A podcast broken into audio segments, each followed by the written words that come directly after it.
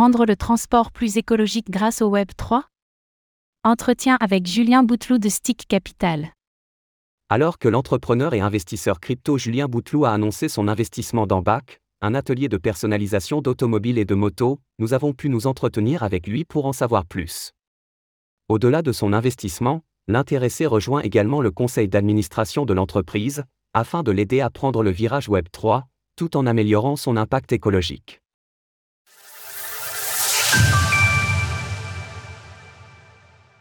Julien Bouteloup investit dans l'atelier BAC. Julien Bouteloup, l'investisseur et entrepreneur notamment à l'origine de projets de la finance décentralisée, DeFi, comme StackDAO et Blackpool, a annoncé son entrée au capital de BAC, un atelier français spécialisé dans la personnalisation de motos, d'automobiles et de leurs accessoires. Plus qu'un simple investissement, Julien Bouteloup a également rejoint le conseil d'administration de l'entreprise, afin de l'accompagner dans sa transition Web3.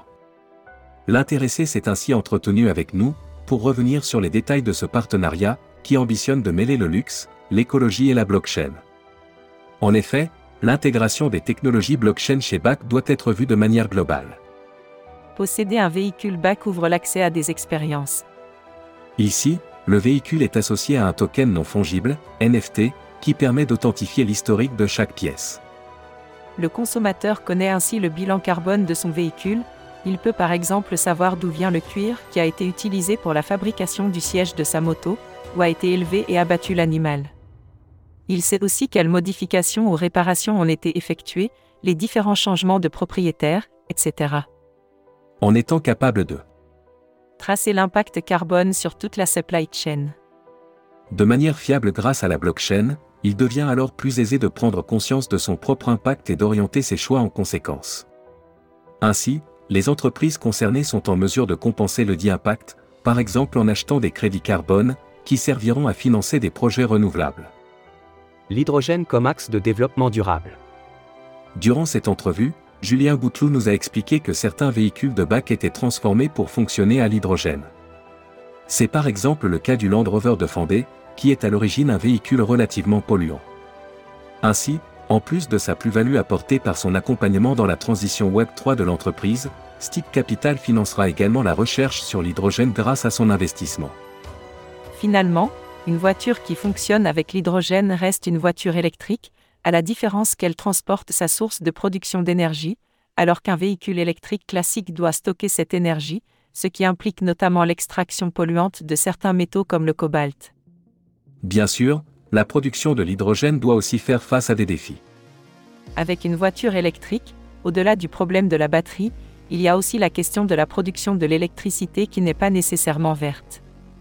La question se pose aussi avec l'hydrogène, mais nous supprimons l'un des deux problèmes, à savoir le stockage de cette énergie.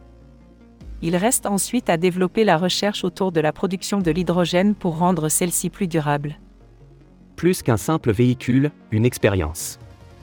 Pour illustrer ses propos, Julien Bouteloup a comparé les véhicules à des NFT dans la GameFi, où chaque action viendrait enrichir celui-ci.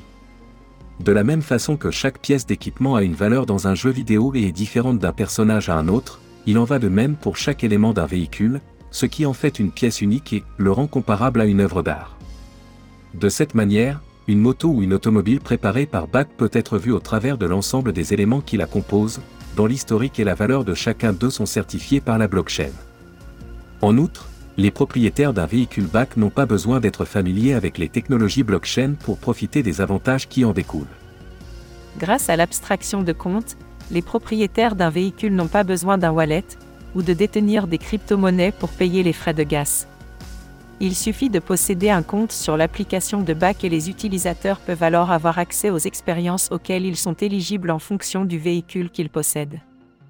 Ces événements s'illustrent par exemple au travers de soirées privées ou de roadrip. À terme, une marketplace doit être ouverte au public, de manière à encourager le retrofitting, une pratique qui consiste à rénover l'ancien pour le remettre au goût du jour.